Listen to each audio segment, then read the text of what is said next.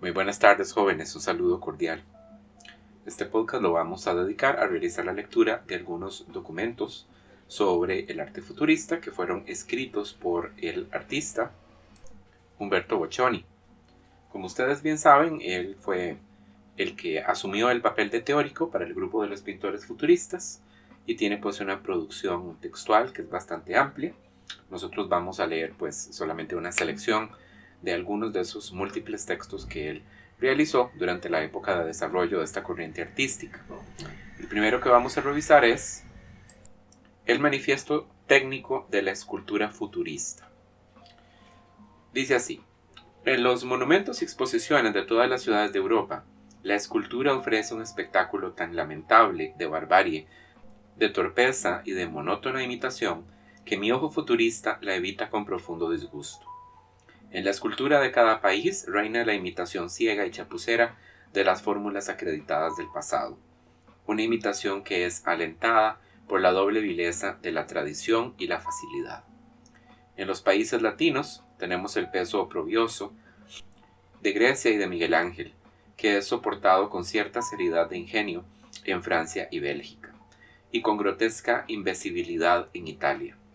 En los países germanos incluso hay una especie de, entre comillas, goticismo grecizante e industrializado, como en Berlín, o flácido y con aires afeminados de profesorado alemán, como en Múnich, Baviera. En los países eslavos, en cambio, una mezcla confusa de griego arcaico y monstruos nórdicos u orientales. Amasijo informe de influencias que van del exceso de particularidades abstrusas de Asia a la ingeniosidad grotesca e infantil de los lapones y los esquimales. En todas esas manifestaciones de la escultura, incluso en aquellas que demuestran un mayor aire de audacia, se perpetúa el mismo equívoco. El artista copia el desnudo y estudia la estatua clásica, convencido ingenuamente de que sabrá encontrar un estilo que se corresponda con la sensibilidad moderna, sin salir de la concepción tradicional de la forma escultórica. Esa concepción, con su famoso, entre comillas, ideal de belleza, del que todos hablan con genuflexión, jamás se aparta del periodo de Fidias y su decadencia. Y resulta casi inexplicable cómo es que los miles de escultores que generación tras generación siguen realizando fantoches no se han preguntado todavía por qué los salones de escultura son visitados con tedio y horror, por no decir que permanecen directamente desiertos, y por qué los monumentos se inauguran en las plazas de todo el mundo en medio de la incomprensión o la hilaridad general. Esto no ocurre con la pintura gracias a su constante renovación, que si bien es lenta, representa la más clara condena de la obra plagiaria y estéril de todos los escultores de nuestra época.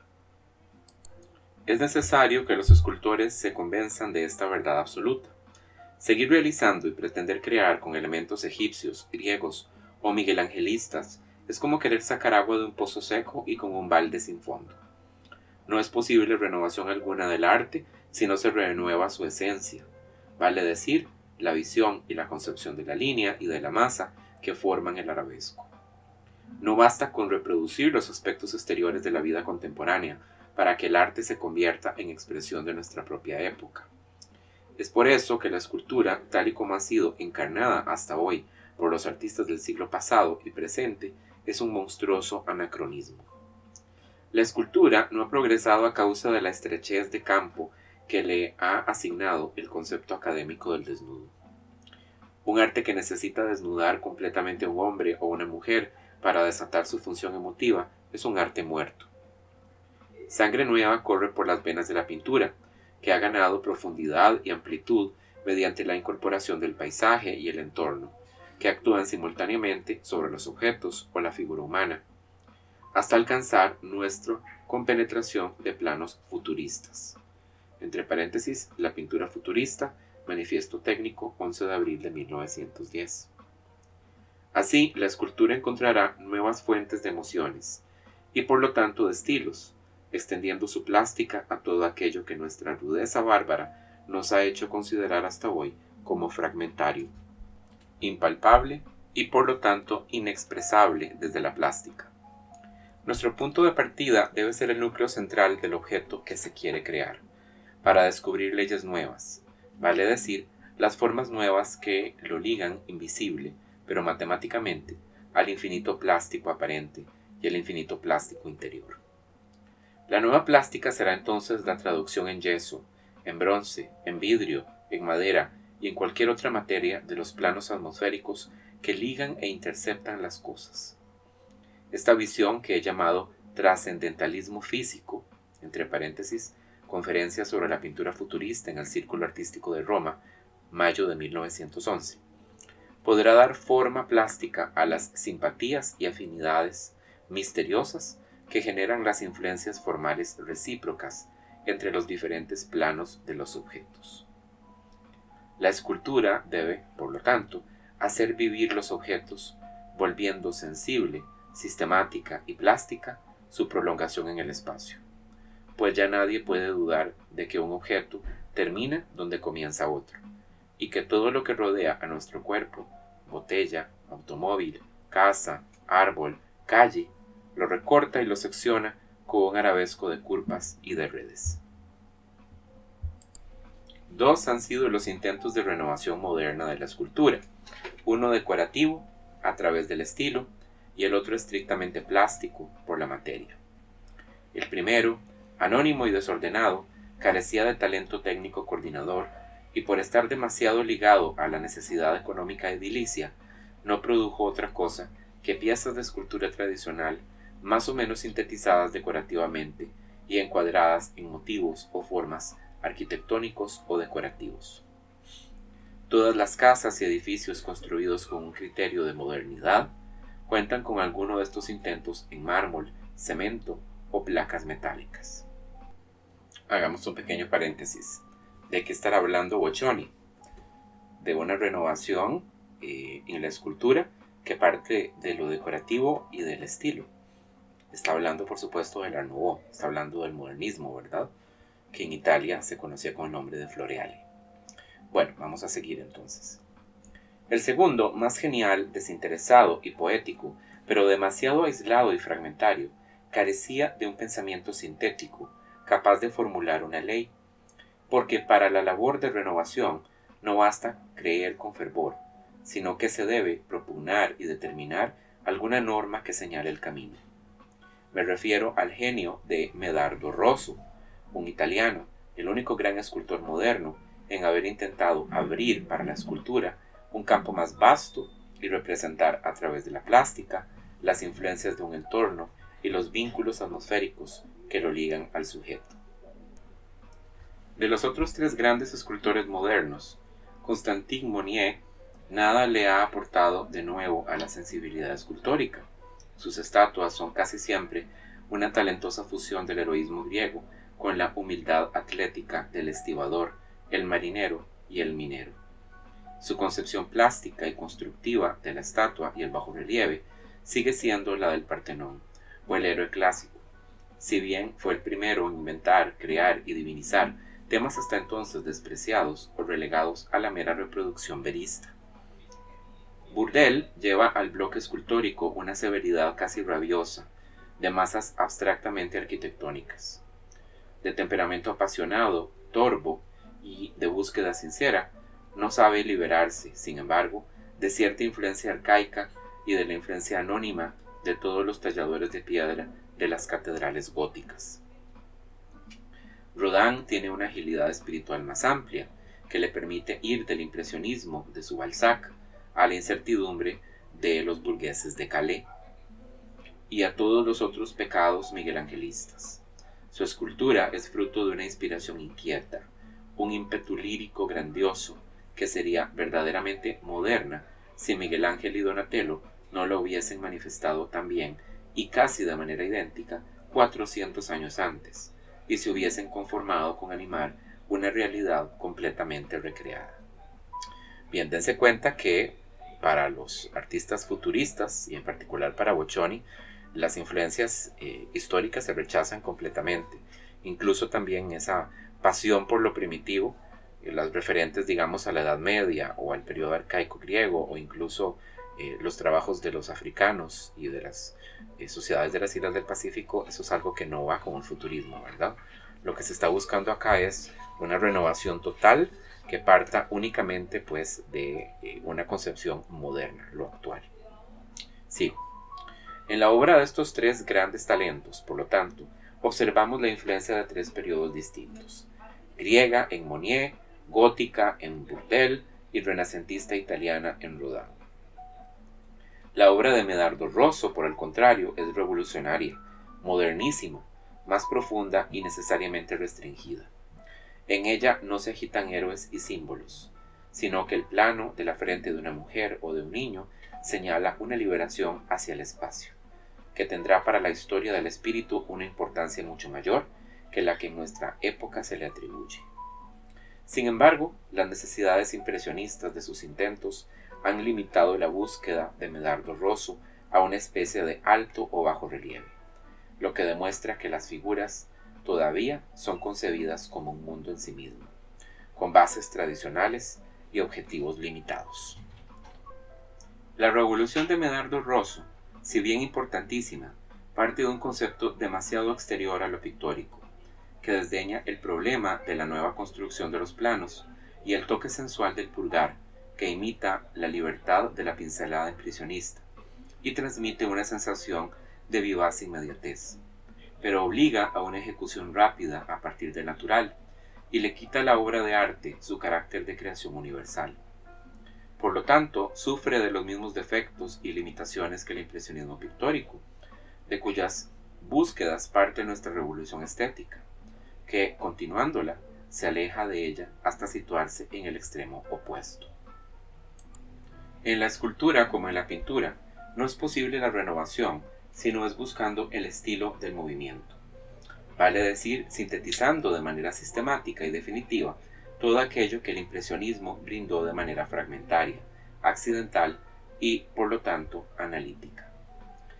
Y de esta sistematización de las vibraciones de las luces y de las compenetraciones de los planos surgirá la escultura futurista, cuyo fundamento será arquitectónico, no tanto como construcción de masas, sino de modo tal que el bloque escultórico tenga en sí mismo los elementos arquitectónicos del ambiente escultórico donde vive el sujeto.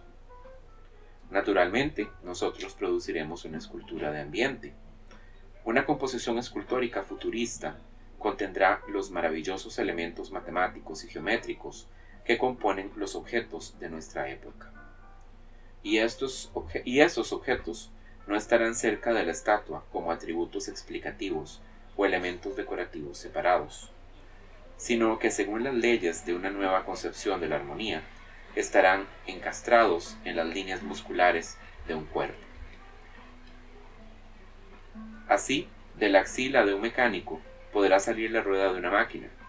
Así, la línea de una mesa podrá cortar la cabeza de quien lee, y el libro seccionar con sus páginas el estómago del lector. Tradicionalmente, la estatua se recorta o delinea sobre el fondo atmosférico del ambiente donde está expuesta. La pintura futurista ha superado esta concepción de la continuidad rítmica de las líneas de una figura y de su aislamiento del fondo y del invisible espacio circundante. La poesía futurista, según el poeta Marinetti, es una cita, después de haber destruido la métrica tradicional y creado el verso libre, destruye ahora la sintaxis y el periodo latinos. La poesía futurista es una corriente espontánea e ininterrumpida de analogías cuya, perdón, cada una resumida de manera intuitiva en el sustantivo esencial. Por lo tanto, la imaginación sin ataduras y palabras en libertad. Ahí termina la cita. La música futurista de Balilla Pratella transgrede la tiranía cronométrica del ritmo. ¿Por qué la escultura debería quedarse atrás? atada a las leyes que nadie tiene el derecho de imponerle. Demos vuelta a todo, entonces, y proclamemos la absoluta y completa abolición de la línea finita y de la estatua cerrada. Abramos de par en par la figura y cerremos en ella el ambiente. Proclamamos que el ambiente debe formar parte del bloque plástico como un mundo en sí mismo y con sus propias leyes, que el umbral puede subirse a la mesa y que una cabeza puede atravesar la calle, mientras entre una casa y otra la lámpara extiende sus redes de yeso. Proclamamos que todo el mundo visible debe precipitarse sobre nosotros, amalgamándose, creando una armonía cuya única medida es la intuición creativa. Que una pierna, un brazo, un objeto, si no tienen otra importancia que la de elementos del ritmo plástico, pueden ser abolidos, no para imitar un fragmento griego romano, sino para lograr la armonía que el autor se propone crear. Un conjunto escultórico, al igual que un cuadro, ya no puede asemejarse más que a sí mismo, porque en el arte las figuras y las cosas deben vivir fuera de la lógica de la fisonomía. Ven ustedes qué potente esta afirmación, ¿verdad? En el contexto de eh, pues una época en donde ya se había eh, inventado, si ustedes quieren, o ya había emergido el arte no figurativo, eh, el arte abstracto que llamamos a veces, ¿verdad? Qué interesante entonces esta idea de este que una obra eh, escultórica no se asemeje más que a sí misma. Bien, voy a seguir. Así, una figura puede tener un brazo vestido y el otro desnudo, y las diversas líneas de un florero pueden mezclarse ágilmente entre las líneas del sombrero y las del cuello.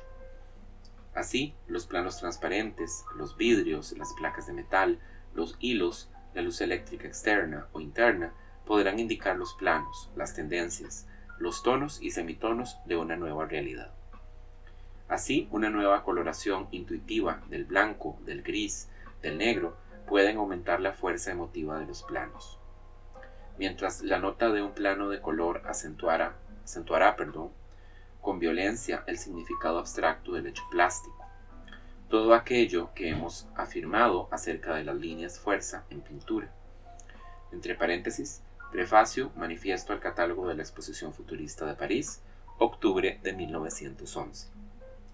Puede decirse también acerca de la escultura, para dar vida a la línea muscular estática con la línea fuerza dinámica. En esta nueva línea muscular predominará la línea recta, que es la única que se corresponde con la simplicidad interna de la síntesis que nosotros contraponemos al barroquismo externo del análisis. Pero la línea recta no nos llevará a imitar a los egipcios, a los primitivos o a los salvajes, como ocurre con esos escultores modernos que han intentado desesperadamente librarse de lo griego. Nuestra línea recta estará viva y palpitante. Se prestará a todas las necesidades de las infinitas manifestaciones de la materia, y su descarnada severidad fundamental será el símbolo de la severidad de líneas del acero de la maquinaria moderna. Podemos finalmente afirmar que en la escultura el artista no debe privarse de ningún medio para obtener una realidad. No hay miedo más estúpido que aquel que nos infunde el temor de salirnos de la disciplina artística que ejercemos. No existe ni la pintura, ni la escultura, ni la música, ni la poesía. Solo existe la creación. Por lo tanto, si una composición necesita de un ritmo especial, de movimiento que acompañe o contraste el ritmo cerrado del conjunto escultórico, entre paréntesis, necesidad de la obra de arte, se podrá utilizar cualquier procedimiento que genere el movimiento rítmico adecuado a los planos o a las líneas. No podemos olvidar que el tic-tac y las esferas en movimiento de un reloj, que la entrada o la salida de un pistón en un cilindro, que el abrirse y cerrarse de dos engranajes con aparición y desaparición continua de sus rectángulos de acero, que la furia de un volante o el girar de una turbina son todos elementos plásticos y pictóricos de los que debe valerse la obra escultórica futurista. Una válvula que se abre y se cierra crea un ritmo no solo bello, sino infinitamente más novedoso que el del parpadeo animal. Conclusiones. 1. Proclamar que la escultura se proponga la reconstrucción abstracta de los planos y volúmenes que determinan la forma y no su valor figurativo. 2. Abolir en la escultura, como en toda otra forma de arte, el tradicional carácter sublime de los sujetos. 3. Negar para la escultura cualquier intento de reconstrucción episódica verista, pero afirmar la absoluta necesidad de servirse de toda la realidad para volver a los elementos esenciales de la sensibilidad plástica. Al percibir así los cuerpos y sus partes como zonas plásticas en una composición escultórica futurista, encontraremos objetos hechos con planos de madera o de metal, inmóviles o mecánicamente móviles, cabello hecho con formas esféricas pilosas, vasos hechos con semicírculos de vidrio y planos atmosféricos realizados con hilos o retículas de hierro, etc. 4. Destruir la nobleza, del todo literaria y tradicional, del mármol y del bronce. Negar la exclusividad de un solo material para la ejecución de un conjunto escultórico completo. Afirmar que incluso 20 materiales diferentes pueden concurrir en una misma obra con el objetivo de producir una emoción plástica. Enumeramos algunos. Vidrio, madera, cartón, hierro, cemento, cerda, cuero, tela, espejo, luz eléctrica, etc. Ven qué interesante, ¿verdad? Eh, la ruptura con una cosa tan eh, querida en la tradición europea de la escultura como el mármol y el bronce, y la idea de que una obra escultórica tiene que realizarse completamente en un solo mismo material, ¿verdad? 5. Proclamar que en la intersección de los planos de un libro con los bordes de una mesa, que en las rectas de un fósforo o en el marco de una ventana, hay más verdad que en todo el amasijo de músculos, en todos los senos y en todas las nalgas de héroes y venerables que sirven de inspiración a la moderna idiocia escultórica. Es decir, estamos rompiendo con el papel protagónico que la figura humana y en particular el desnudo han tenido en la historia de la escultura occidental. Encontramos tan bello un libro, una mesa o una ventana, ¿verdad?, como un cuerpo humano.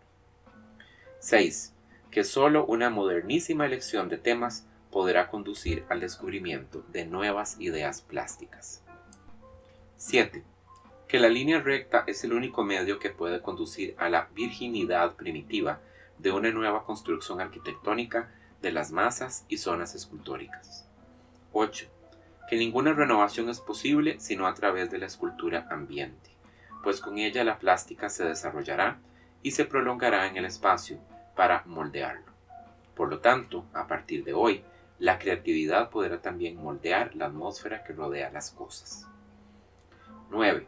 El objeto creado no es más que un puente entre el infinito plástico exterior y el infinito plástico interior. Por lo tanto, los objetos no tienen límites, y se interceptan con infinitas combinaciones de simpatía o de aversión. Es decir, es tan importante el modelo exterior como el mundo interior del artista. 10. Hay que destruir el desnudo sistemático, el concepto tradicional de la estatua y del monumento. 11. Rechazar valientemente cualquier trabajo y a cualquier precio que no conlleve la pura realización de elementos plásticos completamente renovados. Humberto Boccioni, Milán, 11 de abril 1912. Puesto que en lo que hemos trabajado sobre el arte de las vanguardias, en particular fobismo, expresionismo y cubismo, pues no hemos mencionado en realidad la escultura. Me pareció verdaderamente importante pues que la trajéramos a discusión en el campo de la vanguardia, en el campo de la concepción moderna de la obra de arte, a través pues, de este documento de Humberto Boccioni. Yo entiendo que, eh, por supuesto, eh, un manifiesto artístico no es lo mismo que una explicación académica. Hay muchos de los términos que utiliza pues, eh, este creador que son oscuros para nosotros, que ya pues, tienen una interpretación diferente de la que tenían pues, en el inicio del siglo XX y que están pues, revestidos de, una, de un carácter místico y esotérico que buscan pues, los eh, artistas de esta época para eh, tener pues el, el, boato, si ustedes quieren, la grandilocuencia adecuada para un documento tan importante como un manifiesto. En todo caso, yo no les pido que tengan una comprensión al 100% de todo lo que se está manifestando acá, sino más bien de sus generalidades, que son las que nos van a ilustrar, nos van a ayudar a comprender por qué la escultura futurista, para tal efecto la escultura moderna que vamos a ver en las próximas lecciones, manifiesta las características que tiene, ¿verdad? contra qué es que se está revelando el escultor moderno. Muy bien, el segundo texto que vamos a leer se llama ¿Por qué somos futuristas? Es, como les mencioné, de la misma autoría. Este es Humberto Boccioni el que está pues redactando este texto. Bajo el sentir, por supuesto, de él y los colegas eh, pintores futuristas. En mis innumerables discusiones y conferencias, tanto en Italia como en el extranjero, siempre he observado en los pintores, escultores, arquitectos y artistas en general la más completa ignorancia acerca de la finalidad de la obra de arte, la más ciega indiferencia acerca de la necesidad de que exista una estrecha relación histórica entre la obra y el momento en que ésta surge. Casi todos consideran la obra de arte como un hecho aislado, un fenómeno cuya ejecución resulta más o menos grata. Casi todos confunden el acto de pintar, esculpir o construir con el acto de crear. Se engañan, pensando que la lagrimita derramada por la primera tontería que nos ocurre es señal de inspiración. Los pintores, por ejemplo, nuestros queridos y bohemios pintores, quieren pintar como sienten. Los pobrecillos, y se estremecen si han de imponer un mínimo control a sus emociones, seleccionarlas para magnificarlas. Todos, artistas, aficionados y público, tienen un pequeño bagaje de tiernos hábitos sentimentales que defienden a capa y espada y al que se niegan a renunciar incluso ante la evidencia de las verdades más elementales. Los miserables recuerdos azulados de la infancia, las oscuras influencias del atavismo, la blanca languidez de la pubertad, todas esas estupideces, la educación familiar, la necia retórica de la tradición del 48, que nuestros padres y profesores nos han impuesto durante años, formaron, perdón, forman para casi todos los artistas con quienes he hablado una especie de blanda escanilla, desde donde acurrucados en la tibieza de su cobardía se atreven a lanzar tímidas miradas al mundo. Una escanilla es una cuna, en las naciones prósperas y maduras como Francia, Inglaterra, Alemania, la gran mayoría de los artistas vive de explotar un rico acervo de tradiciones recientes, de formas generadas por su cultura, a las que corresponde una vigorosa vida social. Casi todas las manifestaciones artísticas adoptan en estos países una aparente modernidad que engaña a nuestros cenáculos intelectuales.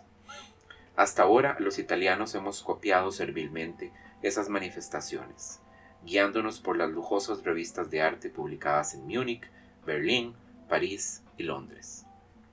En los pueblos más jóvenes, como los escandinavos, los eslavos e incluso los americanos, que se asoman orgullosamente a la vida con ansias de afirmarse y deseos de poner término a ciclos de anonimato, los artistas, cuando no practican un verismo grotesco, hurgan en, la, en los desvanes del folclore y barnizan el torpe y sentimental balbuceo de su infancia histórica con lo que han aprendido en París y en Múnich.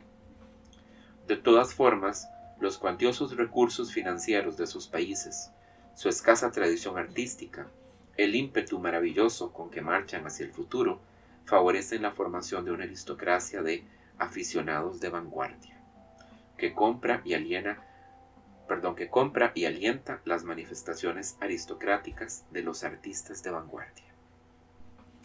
En Italia, donde siempre se han recogido religiosamente los desechos estéticos de Europa que bajan por la cloaca bienal de Venecia, se ha producido un fenómeno artístico que solo nos parece comparable con un acontecimiento político como la moderna afirmación de los japoneses que han superado su pasado bárbaro oriental. Muy bien, ¿a qué se está refiriendo Bochoni con esta última frase? Bueno, por aquellas fechas se había luchado la famosa guerra ruso-japonesa y en ella pues Rusia, que era una potencia europea, había sido derrotada por los ejércitos japoneses y con ello pues se consideraba que Japón había logrado eh, modernizarse, desarrollarse al punto de que había superado pues eh, su pasado y ya no era una sociedad bárbara, sino que estaba de alguna manera pues al mismo nivel que los europeos. Vean qué pensamiento pues más teñido y residuo. En fin, vamos a seguir. De un solo golpe, un grupo de artistas geniales, animosos, enérgicos, enemigos de los libros, ha situado a Italia en la vanguardia de las investigaciones plásticas. Y esto ha sucedido en Italia, donde las energías intelectuales son lastradas por el peso de una raída y humillante tradición milenaria. Mezcla de ignorancia y mala fe, en esta Italia volcada totalmente a la tarea de establecer un orden económico y afirmar su unidad política y militar. Resulta doloroso comprobar el grado de embrutecimiento en que yace la idealidad estética de, nuestros, de nuestro gran país, que cuenta con 40 millones de habitantes, considerados los más inteligentes del mundo. Cuando los jóvenes de nuestra generación observan la evolución del arte italiano en el siglo XIX, se sonrojan de vergüenza y lloran de desesperación. Es casi imposible colmar el abismo de ignorancia, de cobarde apatía que separa Italia, llamada con arqueológica ironía el país del arte, de la sensibilidad estética de los otros países civilizados. Quien hoy ve Italia como el país del arte es un necrófilo que considera un cementerio como una deliciosa alcoba. De este odioso tópico los pintores futuristas nos reímos olímpicamente, para no esculpirle la cara o echar a patadas a cada lerdo que nos lo repite. Hoy Italia es un país joven y fuerte que será grande y basta. Hay que rehacerlo todo, espiritual y por tanto estéticamente. En cambio, nos demoramos cultivando los mohos del pasado. Se declara monumento nacional cualquier sucio destartalado tugurio que aún ensucia las ciudades italianas. Se pierde el tiempo discutiendo acerca de ese basurero pictórico que es la plaza del Herbe de Verona, acerca de los hediondos canales de Venecia, acerca de ese miserable callejón de chamarileros que se llama Via Condotti en Roma, coma, etc se cataloga, se glorifica y se ilustra esa melancólica exposición mineralógica que es el foro romano. Se construyen paseos arqueológicos para que los atléticos holgazanes romanos, las jóvenes mises inglesas, las robustas parejas alemanas puedan besuquearse libremente mientras el eterno rufianesco cicerone italiano se fuma su medio toscano con filosofía.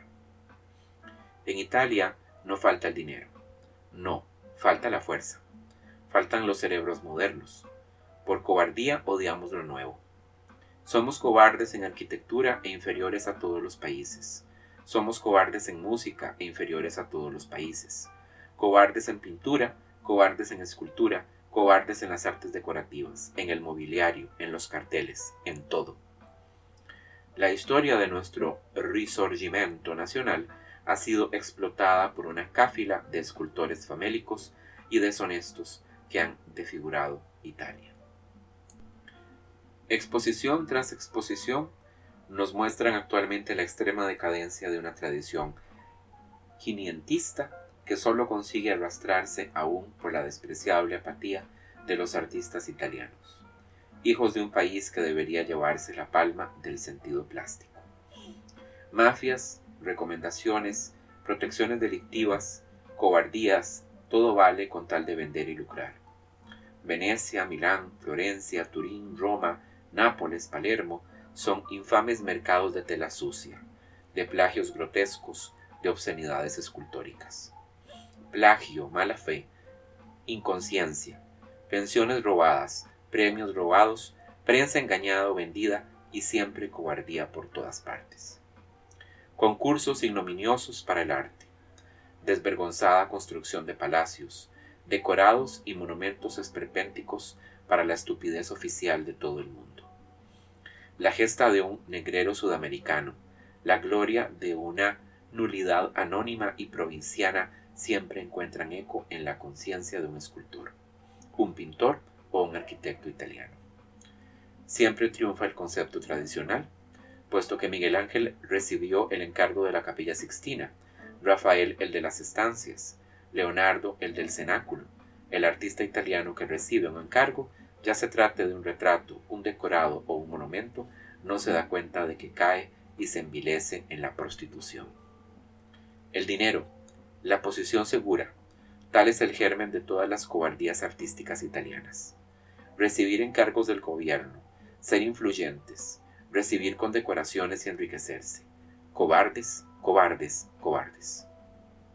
Comprobamos que la aspiración plástica que nos guía a los futuristas italianos se anticipa al menos en un siglo a la sensibilidad artística italiana. Pero una luminosa esperanza nos guía a través de la oscuridad de la ignorancia y de la indiferencia que imperan en nuestro país. Es la certeza de que en la inevitable y futura distribución del trabajo entre las razas, solo a Italia le tocará fundar un ideal estético supremo con el que podrán identificarse los hombres superiores de raza blanca. Démonos un momento para terminar de digerir esa idea. Bien, sigamos. ¿Acaso es un sueño demasiado ambicioso? La situación geográfica, las cualidades de nuestro temperamento, nuestra población en aumento, el predominio en el Mediterráneo y la historia de los últimos años alientan nuestra esperanza. Como en la política, así en el arte, preconizamos que Italia sea la única heredera futura de la latinidad. Pero para lograrlo es preciso actuar con coraje y disciplina en la vida y el arte. Es preciso tener el coraje de destruir y sojuzgar incluso lo que por recuerdo o por costumbre tendemos a apreciar. Es preciso cercenar las ramas viejas e inútiles, avanzar desnudos y feroces y mirar hacia adelante hasta que nos estallen las pupilas. Es preciso tomar partido, enardecer nuestra pasión, exacerbar nuestra fe en esta grandeza futura que todo italiano digno de ese nombre siente en su interior, pero que no desea con suficiente entusiasmo. Para esto se necesita sangre, se necesitan muertos. El risorgimiento italiano se hizo a hurtadillas. Lo hicieron personas de bien y sin que corriese suficiente sangre. Habría que ahorcar, fusilar a los que apartan de la idea de una gran Italia futurista. En el terreno del arte habría que andar a pistoletazos contra todos los artistas que hoy gozan de fama en Italia. Estas viejas carroñas entorpecen la marcha de los jóvenes con un arte rastrero digno de la Italia del ministro Cairoli, digno de la Italia que masacraba a Crispi, digno de la Italia de Cavalotti, pacifista e internacionalista en medio de naciones armadas, ricas y temibles. Los futuristas queremos dotar a Italia de una conciencia que la impulse cada vez más hacia el trabajo tenaz, hacia la conquista feroz. Que los italianos saboreen al fin el goce embriagador de sentirse solos, armados, ultramodernos, en lucha contra todos y no descendientes soñolientos de una grandeza que ya no es nuestra.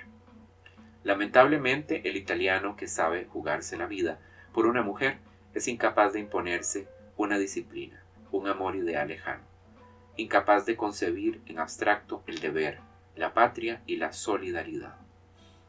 Por tanto, es incapaz de concebir un arte que no lleve aparejado un éxito inmediato y una ganancia inmediata. En Italia, cualquier mentecato cree que el egoísmo cotidiano es un derecho. Confunde su vil interés con el individualismo.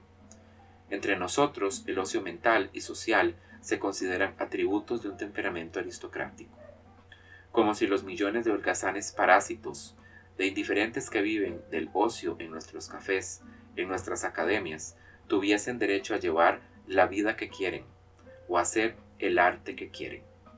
Solo hay una ley para el italiano, el trabajo e Italia. Solo hay una ley para el artista, la vida moderna y la sensibilidad futurista. No toleramos objeciones. En un país tan grande, tan bello, tan ascendente como Italia, todo eclecticismo es una cobardía. Como decíamos en nuestro prefacio al catálogo de la primera exposición futurista de París, somos futuristas porque un conjunto de concepciones estéticas, éticas, políticas y sociales son absolutamente futuristas. Esta unidad es la que constituye la fuerza y la cohesión de nuestro movimiento. Esta unidad es la que falta totalmente en el cerebro italiano actual. No entraré, sin embargo, en otros ámbitos, sino que me limitaré al que me es propio como pintor y escultor futurista. Bien, ahí termina el texto entonces. Me parece que es bastante claro dejarnos entender pues cuál es la posición de estos artistas respecto a la tradición, ¿verdad? Y su entronque dentro del marco eh, de las ideas modernistas, del arte moderno. Bien, con esto concluimos el podcast, ¿verdad? Reflexionen bastante sobre los textos que acabo de leer.